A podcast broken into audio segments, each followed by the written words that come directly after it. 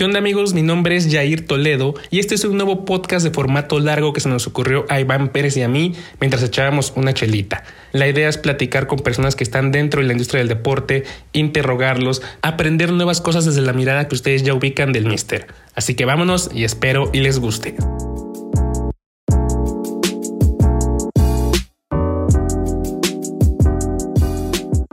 ¿Qué onda amigos? Bienvenidos a un episodio más de El Recetario. La verdad es que ya vamos bastante avanzaditos. Hemos tenido creo que más de 10 capítulos, Iván. Y en los últimos nos hemos volcado ya un parte al tema ya de empresas, ¿no, Iván? Porque empezamos primero como, como viendo como, como con periodistas, fuimos este, tocando puertas con equipos, tuvimos al Puebla, tuvimos al Brujo Álvaro Morales, tuvimos al Atlético Morelia, en fin, hemos tenido a muchas personalidades. Y hoy en especial, Iván, es una, una entrevista que habíamos buscado, yo creo desde, no sé si hace un año, pero que de repente conseguimos que, que un correíto y mandábamos correo y no, no, no, llegábamos por alguna ocasión, pero hoy se hizo, Iván, hoy se logró. Sí, eh, hola Jair. Pues bueno, para nosotros es súper importante esta entrevista porque hemos platicado de esta marca que ahorita a continuación les diré y hemos hecho un par de contenidos. Nos referimos a, a Charlie, ¿no? Creo que eh, en los últimos cinco años, sobre todo, ha sido una de las marcas más disruptivas en la industria deportiva eh, obviamente enfocado al deporte más popular, pero bueno, eh, por ahí a lo mejor tienen otros planes. Con nosotros está Jesús Salazar Peña, que es gerente de Sports Marketing de, Charlie. Em, lleva tres años en la compañía, pero bueno, yo cuando, cuando pedí un poco un, brief sobre él, me impresionó toda la preparación que tiene tiene una licenciatura en negocios internacionales por la Universidad Autónoma de Nuevo León, una maestría de administración deportiva en la Universidad de, Texas en Austin, además de contar con un certificado de la Universidad Northwestern en cambio estratégico. Y bueno, él eh, junto con todo el equipo ya nos platicará, eh, pues han, han rompido el mercado, han hecho cosas disruptivas. ¿Cómo estás, Jesús? Muchísimas gracias por estar aquí con nosotros. Hola, hola, no, gracias a ustedes, ya Iván, la verdad es que muy contento de poder compartir este espacio con ustedes, te agradezco mucho tus palabras, este, eh, para, para, mí es un, un, honor poder tener este espacio para platicar de mi experiencia personal, la experiencia de la marca, todo esto que platicas de cómo Charlie ha estado creciendo de unos años para acá y sobre todo sumar a, esta riqueza de contenido y conocimiento que ustedes se han encargado de de juntar en sus plataformas. Este, ahora sí que, pues muy agradecido con, por la invitación y, con muchas, muchos ánimos de, de, arrancar, ¿no? Oye Jesús, bueno, estaba justo platicando hace unos minutos con Jair antes de entrar, digamos, aquí al, al, podcast y decíamos, bueno, o sea, Charlie ya tiene muchísimos, o sea, tiene años en el mercado, o sea, probablemente mucha gente habla de los procesos recientes, ¿no? Que han sido fundamentales, pero bueno, Charlie es una compañía que ya tiene historia y que, y que siendo muy honesto y desde mi perspectiva, pues a lo mejor le faltaba, no, no había pesado del todo. Yo me acuerdo mucho y a lo mejor tú, Jesús, que también has, pues estás en todo esto de sports marketing, que una de sus primeras campañas más fuertes fue cuando em, utilizaron a, tres talentos mujeres, creo que era Vanessa Huppenhotten, eh, Jimena, que está en Fox, y, se me olvida alguien más. Uh, Marisol González y Marisol González. Exacto, sí, Inés. Y es cuando empezó, ¿no? Y fue, creo, previo a un mundial, si no es 2014, 2010, la verdad no recuerdo, pero fue previo a un mundial, que se hace todo eso. Y ahora Jesús, cuéntanos, pues, o sea, ¿qué pasó? Porque hubo un momento en como que, a ver, personalmente, desde mi perspectiva, siento que tuvo mucho éxito esa campaña, jaló mucha gente, después hay, hubo un periodo donde no mucho y luego boom, ¿no? O sea, como que de repente explotó absolutamente todo Jesús. Eh, ¿Cómo está la marca? ¿Qué es lo que sucedió y qué es lo, lo que los tiene hoy aquí como una de las marcas más relevantes de la industria deportiva? Híjole, pues mira, la verdad es que digo, toda esta historia que abarcaste en, en, minuto y medio este, se puede denusar en, en, cosas bastante interesantes, muchas anécdotas. Como mencionas, la verdad es que Charlie tiene muchos años en el mercado. Estamos hablando de que la empresa se fundó en el 49. Eh, y digo, recordarán, tal vez a ustedes les tocó, si no mucha gente que nos esté escuchando, eh, muchos de nosotros tuvimos unos zapatos Charlie escolares este, de este tenis típico blanco totalmente, ¿no? Que te pedían por reglamentación. Este, y así es como este, era uno de los productos insignia de la empresa, ¿no? O sea, esta onda eh, y temática escolar era lo que, digamos, marcaba lo que era la marca y lo, el producto que teníamos, ¿no? Entonces, eh, fue chistoso porque ser, al ser un mercado bastante afianzado, al final de cuentas, todos los niños necesitan zapatos para su escuela y todos los niños crecen, entonces siempre hay esta demanda constante eh, hubo un punto, de, digamos, de inflexión para la marca en el cual este, se atreve a dar este paso a, bueno, probemos hacer un calzado deportivo, ¿no? ¿Por qué no? Tal vez es algo que, que se pueda empezar a, a mover en el mercado. Eh, después de una, una, anécdota bastante chistosa este, de hace ya varios años, en la cual se, se, pretende hacer un calzado deportivo este, muy similar al de uno de la marca competidora. Digo, estamos hablando hace muchos, muchos años, ¿no? Este, Sale un producto que fue bastante atractivo aquí en el mercado regional, se vende como pan caliente y ahí es donde de la dirección de la marca dice, bueno, ¿por qué mejor no tratamos de, migrar a este mercado? ¿no? Sabemos que el zapato escolar siempre se va a vender, pero intentemos hacer esto. Y es donde el zapato Charlie empieza a, ganar mercado también en la parte deportiva, ¿no? Este, se empieza a vender mucho, se empiezan a hacer diferentes modelos y demás, empieza a sentarle muy bien al, negocio el tema de la parte deportiva pero justamente lo que comentas tú, hay un boom muy grande eh, en el Mundial de Brasil 2014. ¿Qué es lo que sucede? Este, ya venía cocinándose años atrás esta idea de que Charlie entrara al mercado del fútbol, ¿no? Porque al final de cuentas entras a la parte deportiva, pero en México qué mejor situación, este, qué mejor manera y mejor plataforma que el fútbol, ¿no? Entonces, este, se tiene esta idea como que queremos entrar, este, cómo podemos hacerlo, los contactos se tienen, porque al final del día, ustedes lo saben muy bien, la industria deportiva es un, el mercado de influencias, ¿no? Este, entonces, se necesitaba tener este tipo de contactos. Al final de cuentas, se da esta situación en la cual se puede entrar al fútbol. Este, ¿Y qué es lo que sucede? Que nosotros como marca dijimos, bueno, va, ¿qué necesitamos hacer para que la gente este, vuelque su mirada hacia nosotros como una marca de fútbol, ¿no? Porque tienes esta idea de que es marca escolar, marca deportiva, va creciendo de mexicana. ¿Qué tenemos que hacer? Entonces justo sale la campaña que acabas de mencionar con estos cuatro talentos, con este, cuatro talentos muy reconocidos a nivel nacional por su participación en programas deportivos y demás. Este, y nos fuimos mucho por tener el género femenino en la campaña. ¿Por qué? Para que de una manera dicha muy burda, pues atraer la, eh, mirada del de, mercado principal de fútbol, que en su momento este, eran los hombres. Entonces dijimos, bueno, vamos a traer, este, utilizando talentos este, de gran renombre, de, de gran este, trayectoria, como estas cuatro personas que mencionamos ahorita. Y así es como dijimos, bueno, Charlie está dentro del fútbol a través de esta nueva categoría, se lanza una línea de calzado de fútbol, uniformes y demás, y empezamos poco a poco con el tema de los patrocinios, ¿no? Este, eh, con, primero con equipos de ascenso, fuimos escalando peldaños hasta llegar a lo que somos ahora, ¿no? Pero este boom que mencionas se da justamente en el 2014, este, y lo que a nosotros nos, nos hace empezar a ganar mercado, que ahorita podemos ir platicando más a fondo, es el tema de, de diseños de uniformes, que los, los empezamos a hacer muy personalizados para que contaran realmente una historia y no fuera un modelo eh, normal o tradicional que tal vez tomas de otro país, lo jales de cambias el color, repongo tu logo y aquí te tengo tu uniforme. Este, eso y por otro lado también la parte del servicio que como marca brindamos a nuestros clubes, este, que ahora sí que son, digamos, la parte, el eje rector de nuestro tema de sports marketing en Charlie, este, porque de ahí se, prende el, se desprende el resto de los productos.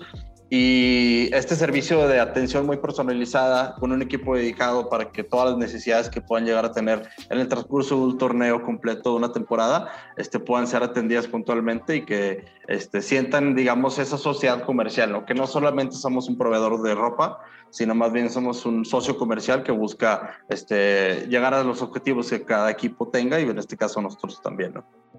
Okay. Oye, Jesús, justo como lo comentas, yo soy muy seguidor, bueno, de la antigua Ascenso MX. Y a mí me llamó mucho la atención que por ahí de, yo creo que el 2013, 2015, el mercado del ascenso lo controlaba Loto, o la mayoría de los equipos eran vestidos por Loto. ¿No? y, de pronto empiezo a ver a Dorados, ¿no? Con Charlie dije, bueno, a ver, yo sí conozco a Charlie porque le comentaba, mis, mis últimos tachones que yo tuve fueron Charlie y, asociaba la marca con, digamos, con, con, el fútbol. Pero no sé si nos puedas contar un poquito cómo fue ese primer acuerdo con un equipo, en ese estuvo el ascenso, eh, alguien les pasó el contacto, llegaron a ustedes, ¿cómo fue ese primer vínculo con un equipo de, esta, de fútbol profesional? Sí, mira, el primer clic este, fue por medio de la familia de los Davino, que los conocen ustedes muy bien. Em, la familia Davino, digo, es, de acá de León.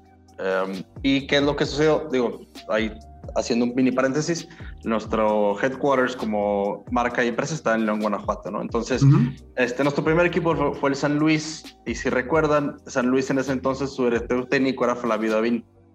Entonces, ah, digamos que la, la directiva de Charlie y la familia de Vino que no tiene una muy buena relación. Bueno, se tiene hasta el día de hoy, a nosotros también, digo, por diferentes tipos de situaciones, hay una gran relación entre, este, entre los de Vino y, y en este caso la directiva de Charlie. Eh, ¿Y qué es lo que sucede? Que pues ahora sí que en este intento, como les platicé ahorita, de, bueno, ¿por dónde podemos empezar? ¿A quién conocemos? ¿Qué podemos hacer para entender las necesidades de, de un club? Porque imaginemos que en ese momento no tenemos ni idea de cómo se tenía que manejar un club de fútbol, porque es algo, es una aparición bastante grande. Entonces, a través del de, contacto con Flavio, se empieza a tocar este tema con él este, y él nos ayuda para, digamos, tener este contacto directo con la gente del San Luis en su momento.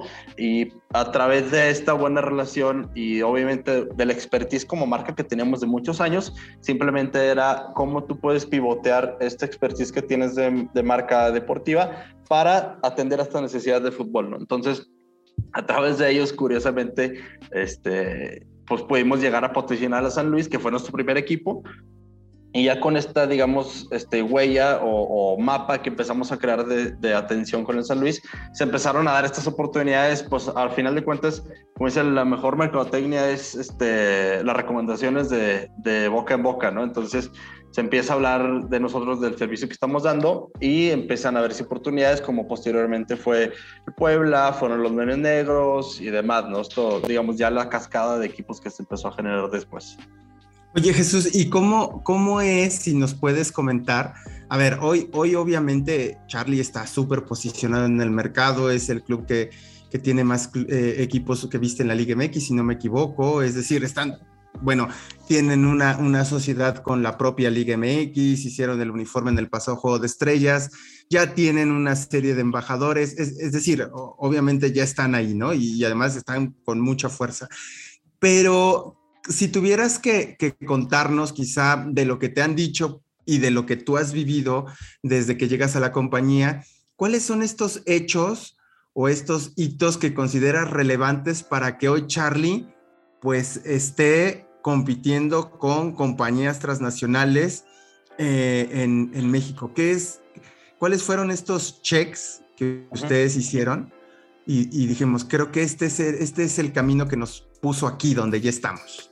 Yo creo que eh, si lo vemos, digo, esta eh, pregunta puede tener dos, dos, paralelas. La primera es, dentro de la industria, es todo esto que te comento de, de, este boca en boca que se pasó a pasar, de cómo atendíamos los equipos, el, el tema de los diseños, toda esta situación que como industria tal vez un aficionado no, no ve porque como fan ve ciertas cosas de otro equipo, pero todo lo que pasa por dentro de los clubes, en su administración y demás, eso nos, nos ayudó mucho a ganar terreno este, por hacer las cosas bien con las directivas y demás, y al final del día dar un producto de calidad a la gente.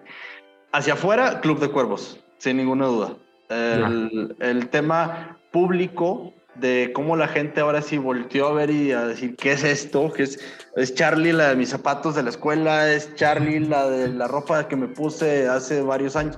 O sea, toda esta onda de, de que a la gente fue así como un mind blown de, oye, ¿de dónde salió Charlie? Te conozco, pero no eres tú. O sea, este, digamos, este, presentación de nuevo de la marca hacia el público mexicano en este caso, eh, mucho se dio por el, efecto del Club de Cuervos, ¿no? Porque para empezar la serie es una locura, gran serie, este, muy divertida, muy, muy en, en, sintonía con cómo la gente de México vivimos el fútbol. Y súmale nuestra presencia de marca, que aparte de presencia de marca, eh, un gran acierto fue comercializar ese producto, porque fue, fue, una oportunidad que eh, marcas que tuvieron el proyecto en temporadas anteriores no capitalizaron eh, y que nosotros nos, ahora sí que nos dio la, la loquera y la, esa energía por hacerlo y también fue un gran acierto para poder darle este, este hito a la marca hacia afuera, ¿no? Porque si ya, si bien tenías a tus clubes y todo, pues los aficionados te conocen, pero quieras o no estaba muy regionalizado o de que ah, la gente del San Luis, la gente del Puebla, la gente de Guadalajara con los negros, la gente del Veracruz, o sea, nos conocían, pero digamos de esta manera, el tema del Club de Cuervos fue un tema nacional 100%, este, que llegó a un punto en que fue nuestro club ficticio, pero el que más vendía de todos los equipos que teníamos, ¿no? Entonces, es algo bastante padre. Este, y sí, definitivamente te podría decir que fue eso. Y después han venido ciertas activaciones que nos han llevado del plano nacional al plano internacional, como lo fue colaboración con Disney y Star Wars, el tema de la AAA y Día de Muertos y demás, que ahorita podemos platicar a fondo. Pero sí, yo creo que si me puede, si tuviera que mencionar un momento en el cual la marca este, y la percepción de la misma explotó en el mercado, fue Club de Cuervos. Oye, antes de darle paso allá a Yair, ¿la playera de Club de Cuervos la colocarías entre las tres más vendidas en la historia de Charlie Football? Definitivamente, sí. sí, sí, es un... Digo, no te... Y esto te digo una de percepciones, ¿no? Tal vez no tengo el dato muy en la mente, pero sí se vendió bastante. Porque también recordemos que fueron varias, fue... Varias temporadas, ¿no? La temporada 3, la temporada 4, en la temporada 4 había tres ediciones, local visita y la de campeón con sus estrellas, así. Yo creo que si sumara todo, sí, no, sí estuvo, fue una venta bastante alta. Ya. Yo recuerdo que la charla que le mencionan era un boom porque creo que no sé si fue la primera vez que Charlie se, empezó a, colocar en, en, distribución de ventas de tiendas de deportivas de todo, ¿no? O sea, estaba en Martí, estaba en Invictus, o sea, empecé a ver ahí la, la pelea de Club de Cuervos, incluso encontrarla y luego sacaron distintos diseños, ¿no? También me acuerdo que sacaron hasta la del rival de Club de Cuervos. sí, de las tarántulas. Exacto, entonces sacaron las ventas, fue, un, todo un boom. Pero, Chuy, no sé si nos puedes contar cómo es sentarse con la directiva de un equipo de fútbol, porque hemos hablado, por ejemplo, hemos tenido aquí eh, presidentes de, de, de fútbol o que se quedan en mercadotecnia, pero ellos te dicen luego, eh, ¿Sabes qué? Luego, lo, algo de más complicado, sobre todo en equipos de ascenso, ahorita Liga de Expansión, es cómo consigo mis uniformes sin que me cuesten, ¿no? Porque antes estaba ese tema de que te doy un precio o cómprame cierta parte y yo te equipo, yo te equipo o de tal playa te doy un porcentaje.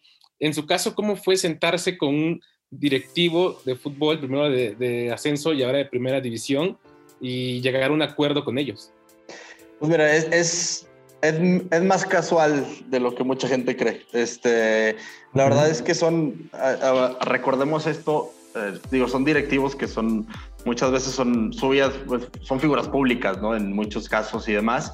Pero no olvidemos que al final del día son personas comunes y corrientes como nosotros. Entonces, es este, una situación en la cual, digo, para tener un acercamiento, pues, vamos a pensar un asset, en este caso, si es un club, si es este, un jugador y demás aquí el, el, tema es este primer contacto, sobre todo para explorar. O sea, nunca vas a tener una situación en la que, ah, ya una marca y un equipo, y a la primera sentada y, a la primera comida que te aventaste, ya estamos todos de acuerdo. No, para nada, simplemente es, vamos a conocernos, ¿no? O sea, yo puedo tener interés en el equipo A y decir, bueno, ¿sabes qué? Me interesa por mi, dónde está mi marca actualmente, este, qué capacidad tengo, cuál es mi proyección a futuro de crecimiento en el país o fuera del mismo. Y entonces decir, bueno, me interesa el club A, pues, pues ya con tantos contactos que tenemos, este, en su momento fue contactos pequeños, como les mencionaba, tal vez era la familia Avilo y por ahí entramos, pero ahorita ya, digamos que por los contactos que tenemos, pues ya es mucho más sencillo acercarte y sentarte con alguna directiva, ¿no? Este, a veces puede salir un interés de parte de la marca, en este contacto exploratorio y lo que sí les puedo decir, siempre todo empieza por una comida. Este, o si es viceversa, tal vez el club está buscando a la marca y la verdad es que este, es un tema que es, ¿cómo les puedo decir? Tan padre y entretenido para quienes estamos dentro, que siempre es, ah, bueno, ¿sabes qué? Vamos a, a echar una comida, vamos a, a, echar unas copitas, nomás para practicar, quiero que conozcas cómo trabajo, este, quiero que tu eh, club conozcas este, las cosas que hemos hecho bien, o dime tu club qué es lo que te atrae de nuestra marca, porque este contacto y demás. Y poco a poco, eso es, y son muchas sentadas, ahora sí que muchas comidas. Este, las mejores es cuando todo termina en un buen brindis y, y ah. se un acuerdo de mano, y ya después pasarás al tema contractual, pero así es como típicamente se hace. Y, Jesús, eh, ahí, perdón que te interrumpa, en, o sea, en promedio, cuánto dura una negociación, un poco para que la gente, eh, supongo que hay, pues no sé si nos puedas dar como tres parámetros, a ver, a lo mejor... Esta fue la más rápida, ¿no? En, términos de tiempo. Esto, o sea, tuvimos un equipo que cerró en esto, a lo mejor la media y a lo mejor de no manches. Eh, hubo un club que sí trabajamos, no sé, X meses, un año, no sé. Híjole, yo creo que eh, habrá alguna que se pueda dar en tres meses, como lo decías ahorita. Ok. Eh, pero ese tipo de situaciones son muy extenuantes. O sea, hay una situación en la que la otra marca este, el contrato y no les va a entregar ciertas cosas. O sea, es una situación en la cual el club dice, necesito hacer un cambio ya, ya por X o Y. O sea, puede darse algo así. Si yo te dijera lo normal, no estoy hablando, o sea, es mínimo un año. O sea, estamos hablando entre un año, dos años tal vez, porque al final de cuentas es como, este, pues cuando quieres salir con alguna chava, ¿no? Es un coqueteo que toma, toma, toma su tiempo, empieza tiempo. por un hola, ¿cómo estás? Un mensajito y vas llevando una conversación, tienes ciertos dates y salidas hasta que se, este, se llega, digamos, a un acuerdo, ¿no? En este caso, este, profesional, en ese caso sentimental, pero es algo así, ¿no? O sea, imaginémoslo como es un coqueteo constante por ambas partes este, hasta que se llegue a algún acuerdo. Y sí, la verdad es que, em, digo, aquí lo, importante y lo interesante es que el 100% del tiempo tienes competencia. O sea, si hay un club este, que está con intenciones de cambiar, pues ese club no nada más te va a hablar a ti. O sea, también va a estar buscando con otras, otras marcas y demás. Entonces, se vuelve, digamos, una especie de, de licitación eh, escondidas, ¿no? Porque nadie se dice nada, están así como que todos viéndose y saben que están ahí, pero no hay comunicación. O sea, es, es una, una, situación bastante... Estrés, ¿no? O sea, es estresante. Es estresante. Sí, puede llegar a serlo. Este, la verdad aquí es que, digo, tratamos siempre de mantener nuestros sentimientos por separado del tema profesional, como debe de ser. Claro. Pero a veces es complicado. A veces este, te emocionas tanto con un proyecto que ni siquiera está firmado que cuando se da, la emoción es bastante grande y esta energía en la empresa, sientes una vibra de, de ganas de trabajar y de hacer y de crear bastante padre. Como cuando no se da, sientes así la decepción que se te voltea el mundo un ratito y dices, venga otra vez, porque volvemos a tu pregunta. Son procesos muy largos. Entonces, cuando sientes que vas a llegar y no llegas, y dices, venga otra vez. Y lo que te puedo decir es que en el fútbol, como en la vida, este, da revanchas y siempre este, cuando las cosas no quedan a tu favor, muchas veces tendrás otra oportunidad después y viceversa, igual también para los clubes. O sea, los clubes a veces que no se les da lo que están buscando en el tema de, cosas, eh, relaciones comerciales y eh, eventualmente lo puedan tener. Y ya digo, así es, digamos, es, lo, es un proceso genéricamente normal. Puede que haya procesos más expeditados porque tu relación con un club, digamos, que está ayudando a que una relación nueva con otro club sea más rápida. Si me voy a entender básicamente un tema de relaciones, también se puede dar. O sea, es, es bastante este, cambiante y bastante interesante, ¿no? O sea, este tema de, de las, las marcas dentro del fútbol. Oye Jesús, y, y, en este mismo tema, ahora me gustaría brincar al tema de, de los, vamos a llamarlo influencers, pero estas personas que te ayudan a, a darle valor a tu marca, ¿no? A, impulsarla más. Yo recuerdo ver en algún momento, pues bueno, obviamente está el caso de, de Guiñac, ¿no?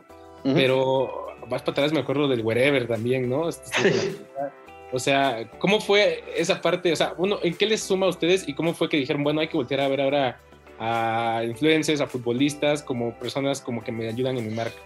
Sí, fíjate que em, en el tema de futbolistas, eh, influencers, nosotros como, como marca, digamos que eh, manejamos dos caminos, ¿no? Tenemos el tema de influencers que van muy enfocados al tema marca Charlie como tal, eh, y que de repente también apoyan al tema de fútbol, como el caso que mencionas del Whatever. Y también tenemos eh, nuestra parte de 100% de fútbol que va más enfocada a los atletas, ¿no? hombres y mujeres, que son nuestros embajadores de marca. En este caso, digo, lo podrán ver, eh, cuando tú piensas en clubes, tenemos, digamos, esta, esta onda de que es más cantidad.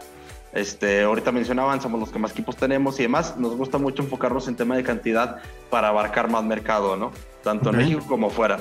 En tema de jugadores es muy distinto. Si pueden ver nuestra cartera, este, nuestro portafolio, digamos, de jugadores y embajadores, es en cantidad es menor estamos muy enfocados en un tema de que demos esta misma atención y servicio que tienen nuestros clubes, que lo tengan también los atletas. En tema ahora muy enfocado en tema de calzado, en tema de imagen y demás. Entonces, que esta persona que se convierte en nuestro embajador se sienta muy querido y atendido por nosotros.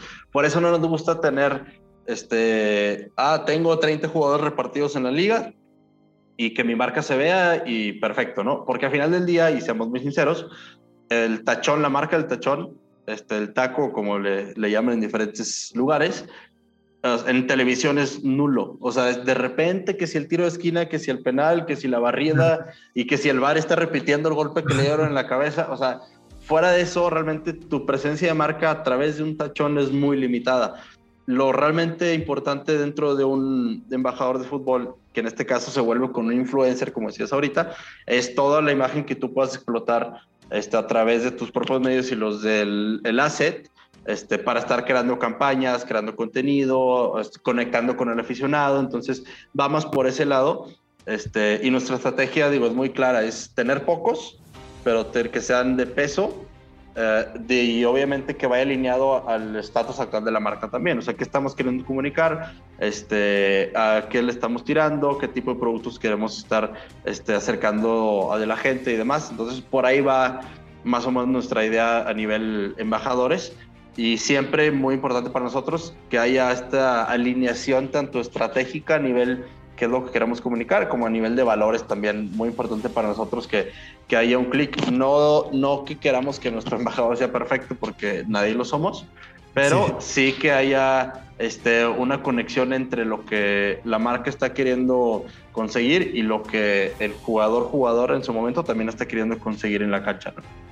Eh, eh, solo un poco ahí para complementar esta, esta info que nos, da, que nos da Jesús, tengo aquí contabilizados 13 eh, de embajadores de fútbol, entre ellos está Héctor Moreno, este, Pizarro, Nahuel Guzmán, Julio Fuch y de mujeres también, porque también em, eh, las mujeres son muy activas, o lo he visto en redes cuando hemos hecho estos newsletters, que son como sus embajadoras. Cristina Ferral, Greta Espinosa, Desiree Monsiváis, Fernanda Elizondo. Estos son algunos de los nombres que están ahí detrás de, de, bueno, trabajando de la mano con Charlie en términos de la difusión de lo que hacen, de lo que tienen. Eh, y, aquí eh, me gustaría abordar, Jesús, un punto que me parece súper interesante y que, bueno, pues yo lo, defino así, que es como el storytelling de la playera, ¿no? O sea, yo creo que ustedes hacen storytelling cuando y nos están contando algo cada que hay un lanzamiento de la playera. O sea, creo que, que sí, que es verdad, que cada modelo es diferente, cada... Eh, han sacado conmemorativas, ¿no? De algunos equipos. Y, creo que eso ha también permitido que muchos de estos clubes que hoy están con ustedes, pues tengan una relación de mediano y largo plazo, que es que han estado con años con ustedes, ¿no? Cuéntame un poco de este, de este concepto que no sé cómo le llamen internamente, ya tú me dirás, pero esta, esta parte de crear un concepto, un storytelling a las, a las camisetas, al, al, lanzamiento, cómo es ese proceso creativo que yo creo que es uno de los grandísimos insights que tiene la compañía.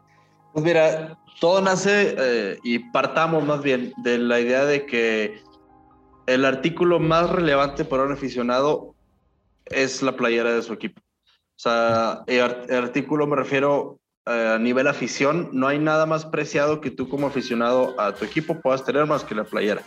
Porque digo, tendrás accesorios, tendrás gorras, bufandas, este, polos, chamarras, sudaderas, pero no hay nada que te identifique más como una playera. Tú sabes que si tú este, vives en una ciudad y te mudas a otra y te pones tu playera de tu ciudad original y te topas a alguien de allá, lo vas a ver como si fuera tu amigo de toda la vida, aunque no lo conozcas. Vas al extranjero y, y ves a alguien con la misma playera que tú. O sea, es un momento así de conexión, de no tengo idea de quién eres, pero portas mis colores este, y eso me da este sentido de pertenencia tan grande, que es en lo que básicamente el sports marketing se basa, ¿no? O sea, todo gira alrededor de esta conexión emocional entre un asset de, deportivo y un aficionado. Entonces, si tú tienes esta parte de esta premisa, este, no hay por qué, más bien, creo que lo mejor que una marca puede hacer es enfocar sus esfuerzos creativos en este artículo para poder darle esta satisfacción al aficionado.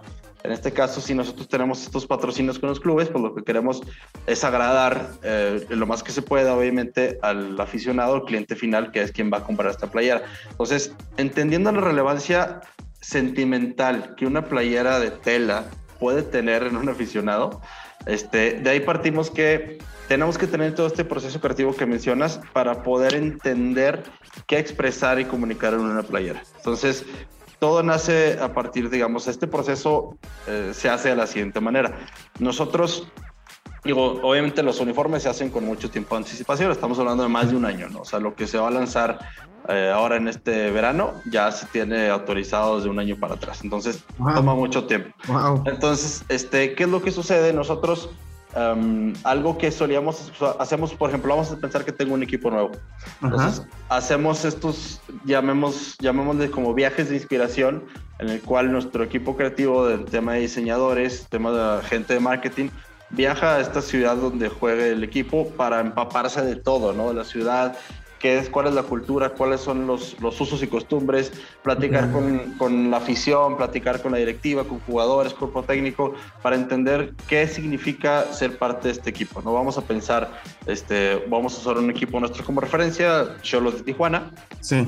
Entonces, empaparte de toda la, tradición y cultura de Tijuana, que si tienes un porcentaje muy alto de, americanos viajando a, bajando a Tijuana para los partidos, esta onda este, semi-gringa que manejan a la hora de, vivir su fútbol, todo esto empaparte, ¿para qué? Para poder entonces bajar a ver, tenemos estos conceptos, este, ¿cómo podemos hacer una historia con esto? Entonces, aquí hay que partir de tres puntos importantes. Tienes tu playera de local, visita y tu alterno. Entonces, tu local, tú sabes que sí o sí tienes que respetar cierta esencia que tenga el club. Hay clubes más rígidos, por ejemplo, un Santos, en nuestro caso, que tú tienes que tener tus franjas horizontales, eh, verde y blancas, sin fallar. O sea, ya sí, vas a tener cierta adecuación, bueno, pero no puedes salirte de ese molde. Como tienes un Cholos, que es, este, es una onda y una esencia un poquito más disruptiva, ¿no? Entonces no tienes que entrar tanto en este molde. Entonces, este proceso lo que hace es decir, tengo mi, mi player local dentro de estos parámetros de tradición, ¿qué es lo que quiero comunicar? ¿no? Si tal vez tienes la inspiración de algún campeonato o algún suceso relevante que haya sucedido en ciertos años, que si se cumplen 10 años de esto, 10 años de aquello, toda esta onda la, la tratas de encajar de una manera que sea una sinergia con el tema de local. Tu uniforme de visita tienes esta variación que puedes romper un poco con lo que vas a hacer en local, este, tratando también de contar esta historia y ya, bueno, tu alterno, que esa es otra parte que ahorita platicamos, este, pero al final del día este proceso involucra a mucha gente. La verdad es que no es que sea una sola persona quien se encargue de todo, sino sí tenemos nuestro, nuestro equipo de diseño ya muy, con mucha experiencia. ¿Cuántos este son? ¿Cuántos son, Jesús? Más o menos en, en en este, en este proceso eh, creativo, digamos, solo en el creativo, porque bueno, a ver, está todo el hecho de, de que se hagan las, las, playeras, la, distribución, la gente de e-commerce o, de, o de, tiendas eh, físicas, pero ¿cuánta gente está en ese proceso ahí creativo, más o menos? Híjole, este, hablando 100% de la creatividad, que personas que estén involucradas, yo te podría decir que varía, varía entre unas 6 y 10 personas. Y hablando entre quien dibuja hasta quien dice, este va a ser el uniforme. O sea, desde el concepto, cómo lo bajas, Este, y luego hay, una, hay muchas rondas de, obviamente, autorizaciones, porque, como ustedes saben, el diseño es un tema, bueno, yo siempre he dicho que es algo muy subjetivo, alguien, alguien que le va a encantar algo, alguien que lo va a odiar, entonces pasa por varios filtros, pero estos filtros que estamos colocados en diferentes etapas del proceso, somos personas que ya tenemos mucha experiencia trabajando con ciertos clubes, este, mucho este tacto y como conocer el sazón del fútbol, ¿no? Porque no es que la playera esté bonita, es que, que, comunique algo que esté, sea, digamos, una sinergia padre de coloridos y demás.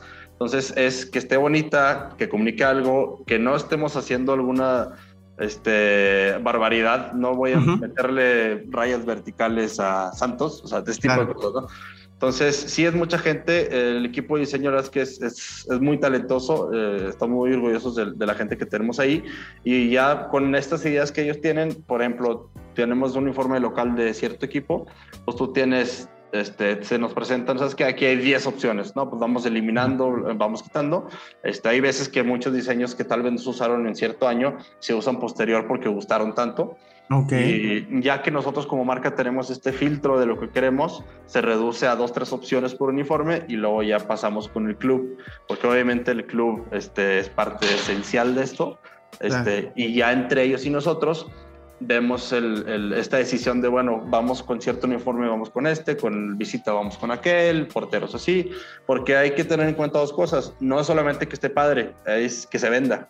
Entonces, este, la parte comercial es la clave para nosotros de esto. Entonces, tiene que ser un diseño que tal vez me, me, estás presentando uno que está precioso, pero la variación entre este y el del año pasado es del 5%. Entonces, no voy a vender lo que me gustaría vender. Necesitamos, muévele más para qué? Para que el aficionado vea Sienta que es diferente, ¿no? Que está comprando otra cosa, pues, ¿no? Porque sí, eso pasa mucho.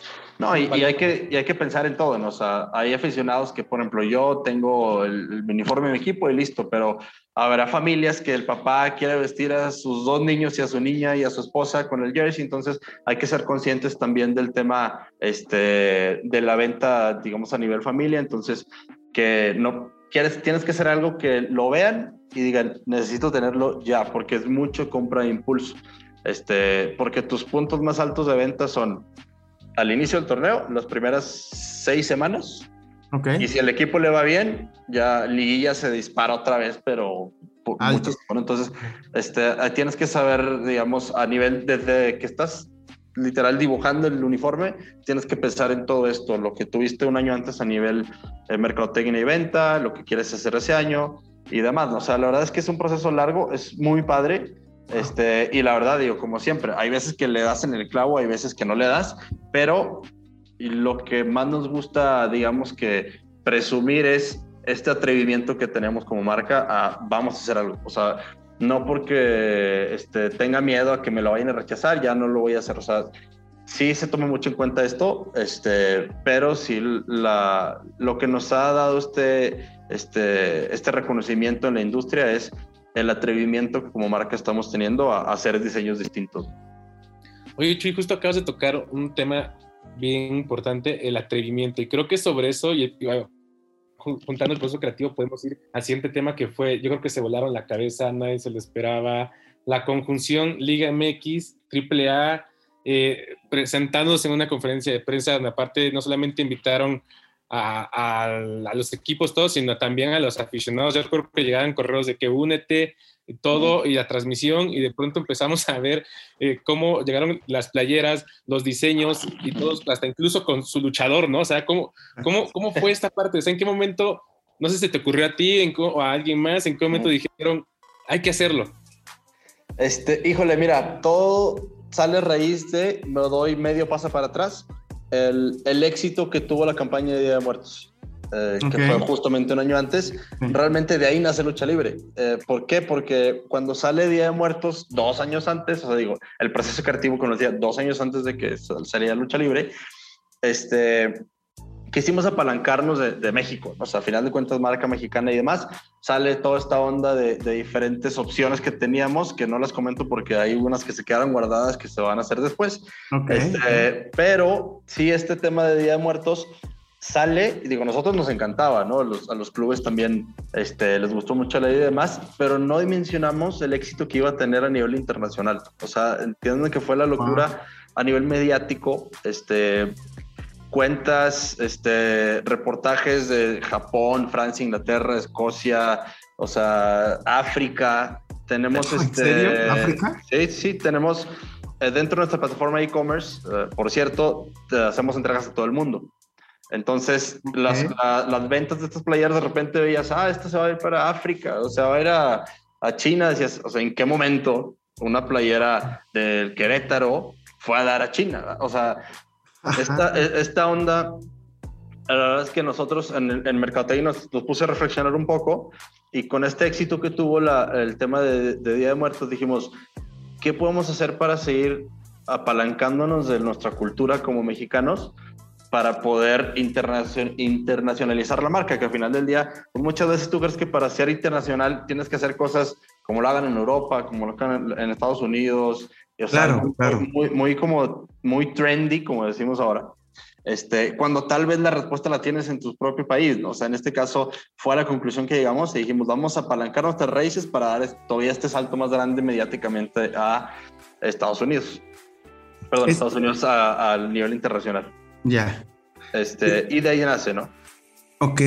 Oye, ¿y ese fue, digamos, su éxito internacional más importante, digamos? ¿Crees que en, en, lo que va de la compañía o en, lo que está, has estado tú? Sí, yo creo que lo de lucha libre. O sea, bueno, fue Día de Muertos. Este, con Día de Muertos, para que se den una idea del éxito que tuvo, eh, nos habló un club de Champions y este, directamente a través de LinkedIn, estas ligeras anécdotas, ¿no? Este, el, el, su momento de Champions, el Napoli nos buscó otra vez este, de esta plataforma por la campaña y las publicaciones que vieron de nuestra campaña de Día de Muertos. Wow. Eh, entonces nos, nos, hablaron para, porque querían que Charlie los patrocinara. Y ahí es donde te das cuenta cómo una campaña bien planeada y sobre todo bien ejecutada, porque pudo haber sido una campaña terrible, lo del Día de Muertos este, como lo, lo, lucha libre también. Bien ejecutado puede atraer la mirada de, de, personas que ni tienes idea y la verdad es que para nosotros es un orgullo decir que si arrancamos fútbol en 2014, que en el 2021 nos haya, este, 2000, 2020, perdón, ya me confundí, yeah. que, a los, que a los seis años te hablara un club de esa envergadura para que lo patrocines, ¿no? Claro. Eh, pero bueno, a eso me refiero con el éxito que tuvo de Día de Muertos, que después este, eh, por lo que hemos estado viendo a nivel medición y demás, este, se da este tema con la lucha libre de la AAA, porque nosotros dijimos, bueno, ¿qué podemos hacer, no? algo que sea muy mexicano y después de mil rondas de estas sesiones creativas, dijimos, pues, ¿qué más mexicano que una máscara de lucha libre, no? Digo, también el tequila, pero el tequila no lo vas a poder, no lo vas a poder este, usar de inspiración ahí. Y con las máscaras, de ahí sale esta idea de decir, bueno, realmente estamos queriendo hacer un puente entre el fútbol y la lucha libre, que por cierto la lucha libre, dato que yo me enteré el año pasado, no es mexicana, yo pensé que lo era, pero es inglesa, pero el tema de las máscaras sí es, es de México. Entonces, uh -huh. este, a raíz de esta, de esta situación, pensamos qué mejor manera que colaborar con la marca más importante en México y también este, con mucha presencia relevante en, en el plano internacional que la AAA. ¿no? Entonces empezamos con, con, estas llamadas, igual imagínense lo que les platicé hace rato de salir con una, una chava que te gusta, lo mismo, o sea, hablamos con AAA, oigan, traemos esta idea, qué tan loca la ven, qué les parece, este, creemos que juntos podemos hacer algo muy padre y de su lado también grandes, grandes personas, también la gente de AAA, este, sí. con muchas ganas igual de nosotros de hacer cosas locas. Nos dijeron, ¿saben qué? Nos, nos agrada también esta situación, este, vamos a ver que tenga pies y cabeza, entonces empezamos a platicar, hoy no, pues tenemos, en ese, en ese, en ese momento tenemos cinco equipos patrocinados, León sí. todavía nos anunciaba, entonces, pues bueno, oigan, tenemos cinco, pero van a ser seis, no les podemos decir cuál, pero bueno, el punto es que queremos hacer esto, esta campaña que traemos ya de, de en la cocina. Y se empieza a dar toda esta serie de ideas de decir, bueno, podíamos utilizar talento actual y existente para asignárselo a cada club pero ahí decías, ahí el problema es que yo no sé si tal vez a un Santos le va a gustar el que le, el que le dé el luchador existente, o si a Cholos le va a gustar, o tal vez van a querer el, de, el del otro equipo y demás. Y vamos a entrar en un tema político que es muy importante cuidar estos temas en el fútbol, este, en el cual dijimos, oigan, y mejor, porque no crear un luchador este, que ejemplifique lo que es la esencia de cada club y así poder tomar el uniforme y hacer lo que queramos a nivel gráfico, que obviamente se dieron cuenta, este, tener este, este mix de una playera este, disruptiva, pero no faltar a la tradición y a la esencia del club a través de este personaje que creamos, que al final se les dio vida con estos luchadores y máscaras, ¿no? Entonces hicimos, digamos, esta, esta onda de, ok, necesitamos un luchador, entonces luchador con este, con su máscara, su perfil psicológico, que también era importante, y de ahí sale el diseño de los uniformes. Entonces ya tengo mi luchador y mi máscara, con nombre y todo, entonces ahora sí, ya tengo esta persona que me va a inspirar en mi uniforme, entonces de ahí bajamos al tema gráfico de diseños de uniformes, que este, les puedo decir que es, ha sido la ronda de creativa de diseños más larga que hemos tenido Sí, me imagino. Por lo menos en lo que yo llevo en la historia de la compañía, bastante, hubo mucho rebote de, de, ideas este, que al final da este resultado. Oye, oye Jesús, eh, tocando el tema, eh, volviendo al tema internacional, un poco, eh, bueno, si no me equivoco, también hace, desde hace algún tiempo vestían al Everton también de Chile y em, ahora el, club de San Diego, que van al fútbol de los Estados Unidos, que también hicieron una campaña padrísima sobre el lanzamiento. Eh, platícame unos insights sobre qué es lo que aspira la compañía a nivel internacional. Digo, entiendo que a lo mejor están negociaciones y tal, pero es, no sé, ya expandir estos patrocinios a más a Sudamérica o quizás y Europa. ¿Cuáles son estos planes que tiene la compañía en su, en su expansión internacional? Sí, ahí tocas un punto muy importante. Este, ahí tiene que haber una alineación entre plan de compañía y estrategia, porque este, entendamos que el fútbol es una parte de nosotros, pero la verdad es que en su mayoría estamos hablando de tema de calzado deportivo, running, walking y demás. Entonces, el fútbol es el componente, digamos, más vistoso, ¿no? Y que, que más llama la atención, pero somos parte de, de todo un negocio muy grande, ¿no? Entonces, este, esta alineación tiene que ir muy de la mano en todas, nuestras, en todas nuestras categorías.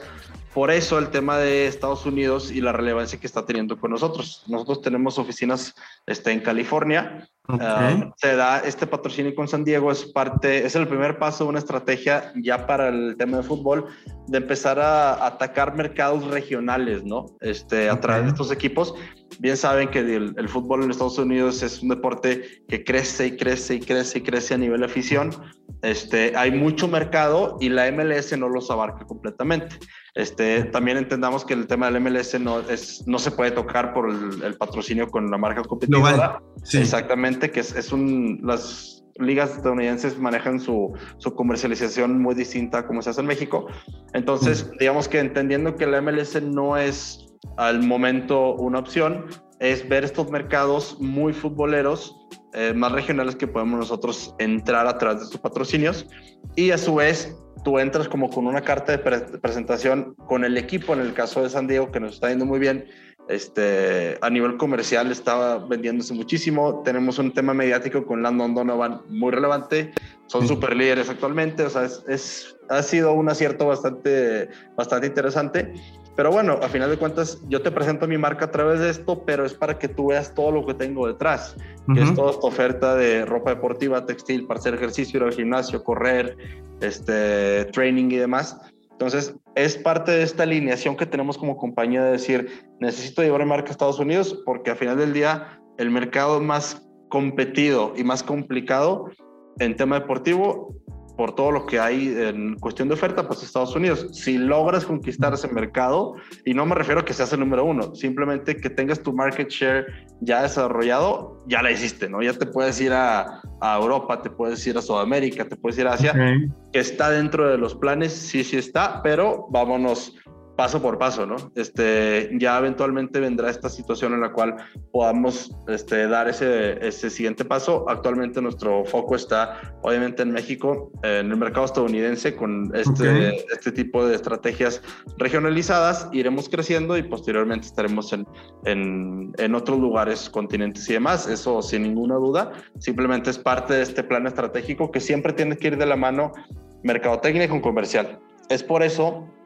y como que retomando a nivel paréntesis el punto anterior, el tema del equipo italiano, el Napoli, no se concretó porque no quisimos aventarnos ese compromiso de decir, ah, ok, vamos a patrocinarte, pero yo no tengo todavía mi fuerza comercial afianzada en Europa. Entonces, el día que estemos preparados para darte ese servicio que nos distingue y poder tener esta red comercial y que la gente se sienta cercano a su club a través del producto Charlie, ya tendría sentido hacerlo, si me explico. Entonces, es por eso que ahorita esta expansión va a ser así, es mundialmente, o sea, el Charlie global, como le llamamos, es parte de una estrategia a diferentes etapas en años y con diferentes escalones que vamos poco a poco cumpliendo. ¿no?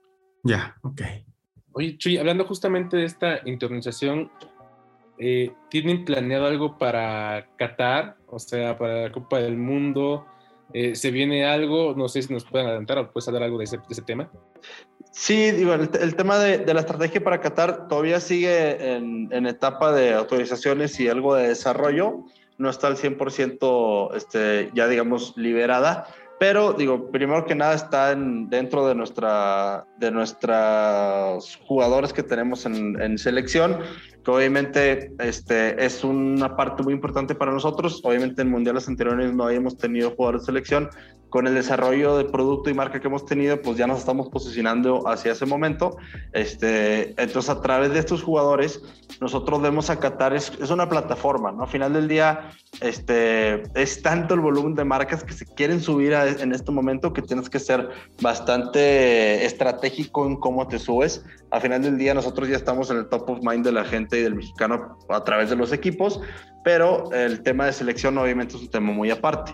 Que lo que queremos hacer es aprovechar los lanzamientos que tendremos este año, que este, vamos, por ejemplo, a sacar un calzado eh, por medio de nuestros jugadores y jugadoras, que es ahora sí que lo top que, que, hemos tenido a nivel compañía, es algo histórico para nosotros en tema de tecnologías y demás. Entonces, queremos apalancar, digamos, este tipo de productos a lo que va a ser el Mundial de Qatar. Es decir, cómo tú haces este lazo entre este nuevo producto, el fútbol, que digo, lo más natural son tus jugadores, ¿no? Este, tenemos todas esas campañas eh, y, y, producciones preparadas para que usemos Qatar como plataforma, porque ahora sí que si bien no puedes, este, si tuvieras a la selección ya es otra historia, ¿verdad? Pero en este caso, este, tienes que ver otras maneras para poder utilizar esta plataforma este, y poder llegar a, tu audiencia, que en este caso es la, de, la audiencia futbolera, en estas épocas, ¿no? Y la verdad es que, digo, ayuda mucho que tienes este, el año lleno de fútbol, tienes ahorita clausura, viene la apertura, viene el juego de estrellas después y luego viene el mundial, o sea, está todo conectado, entonces mientras nos sepamos mantener relevantes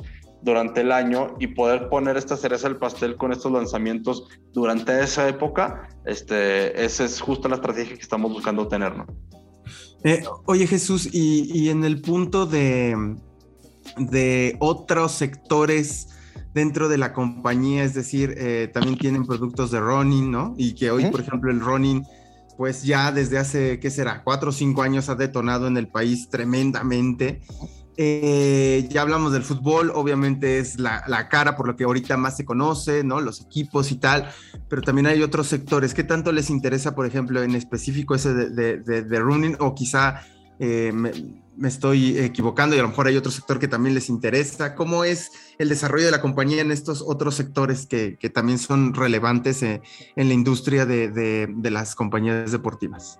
Sí, no, es muy relevante. Es, de hecho, digo, a nivel este, share de lo que es la compañía, el fútbol es lo más pequeño. O sea, es, ahora sí okay. que, como les digo, a nivel imagen es lo más visto, sí. pero el fuerte está en es justo en esto que platicas, tema de training, para toda esta gente que hace deporte, por ejemplo, de CrossFit, este, sí. montañismo también estamos por sacar una categoría. Este, tenemos esa categoría también de Recycle que maneja todo ese tema de, de de, reciclados para poder crear productos, tanto textil como calzado.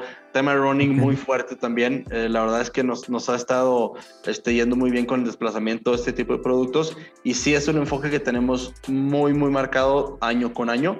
Y de hecho lo que hacemos también es utilizar la plataforma de nuestros assets de fútbol y el tema futbolístico para impulsar este tipo de calzado.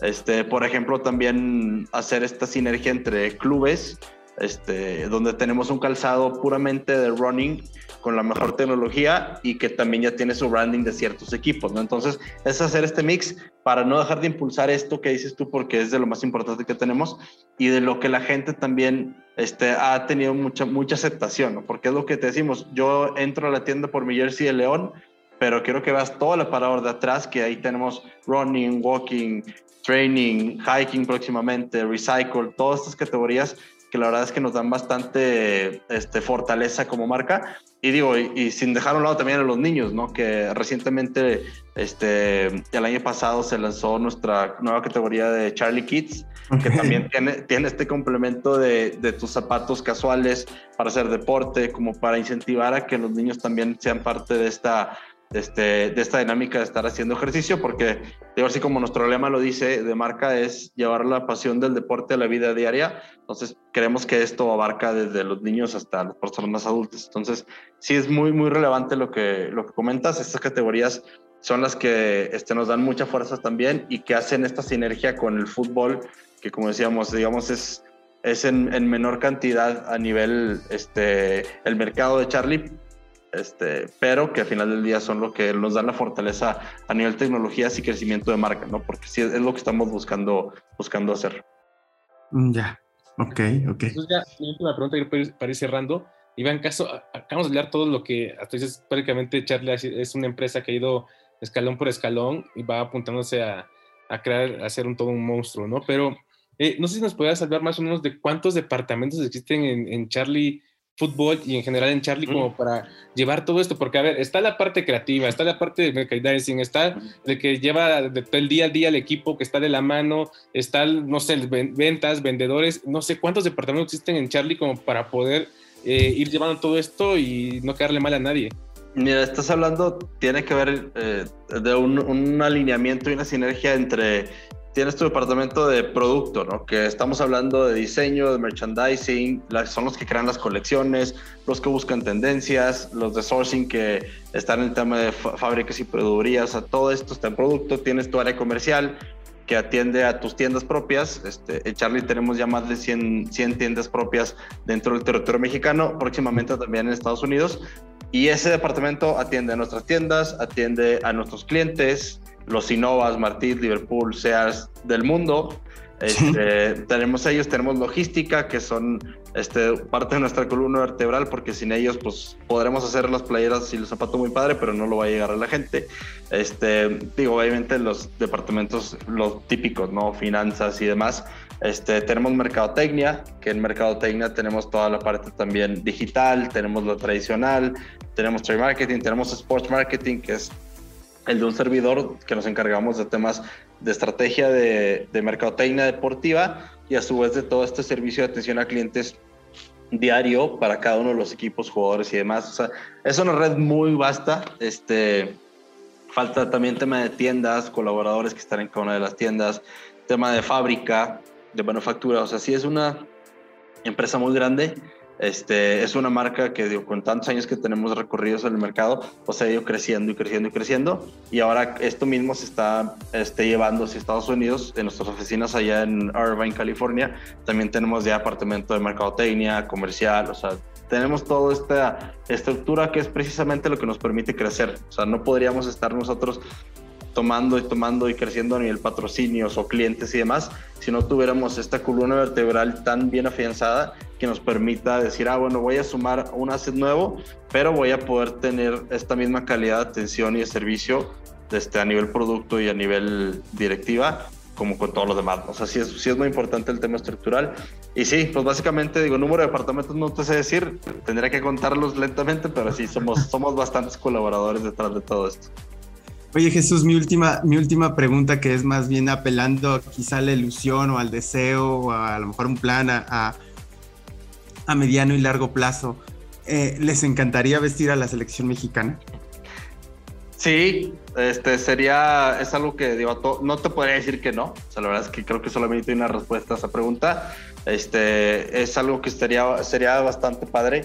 Y ahora sí que es un tema que, que habría que dejar al futuro, ¿no? A, ver qué, qué, es lo que, se, lo que se puede dar. Este tipo de cosas a veces son, son muy circunstanciales y demás. Entonces, sí, nos encantaría. La verdad es que el, el tema de representar a México y poder crear la playera este, que por esencia representa al mexicano sería este, algo bastante padre. Digo, ahora sí que te lo digo yo, pero si le preguntáramos a los que la diseñan, creo que estarían en éxtasis total de tener esta oportunidad, ¿no? Este, la verdad es que sí, sería algo muy padre. Digo, por lo pronto, la verdad es que estamos bastante contentos con el desarrollo que estamos teniendo como marca, con los equipos que tenemos y lo que viene a futuro. Y ahora sí que lo que, lo que te podría decir más bien es, eh, como marca en Charlie siempre estamos buscando crecer, entonces sea lo que sea que crecer signifique y atraer a quien tengamos que atraer, este, será parte de, de la estrategia que tengamos. Jesús Salazar, gerente de Sports Marketing de Charlie. Muchísimas gracias, Jesús, por estar, por estar con nosotros, por dedicarnos tiempo y sobre todo que, que a toda nuestra audiencia pues entienda lo que hay detrás, las personas que están ahí trabajando y este gran proceso creativo. Muchas gracias por ayudarnos a entender a la, compañía. No, gracias a ustedes, Yair y Iván. La verdad es que muy contento por, por haber compartido todo esto y, cuando necesiten o quieran platicar de, de, algo más al respecto, con muchísimo gusto, ¿no? Y, pues muchas felicidades y, y, muchas gracias también al público que nos está escuchando el día de hoy. Gracias, gracias Jair. Gracias, ¿no? A todos que estén bien. Nos vemos en la próxima. Hasta pronto. Chao.